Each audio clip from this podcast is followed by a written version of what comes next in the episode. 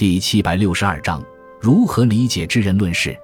此为中国古代文学批评的一种观念。孟子万章下言：“诵其诗，读其书，不知其人，可乎？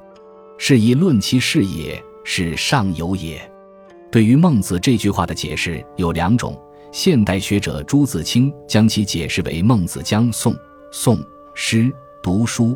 知人论事作为三种并列使自己得到提高的方法，而另一种解释则认为是孟子将了解其人与其事作为理解其诗文的前提，即要理解一个人的诗文，首先要了解作者的生平和其时代背景。清代张学成在《文史通义·文德》中言：“不知古人之事，不可妄论古人之词也；知其事矣，不知古人之身处。”亦不可以具论其文也。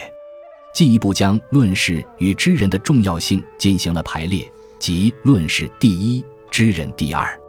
这种以知人论事为理解诗文前提的观点，对后世批评学家影响很大，已经成了文学批评的一个基本模式。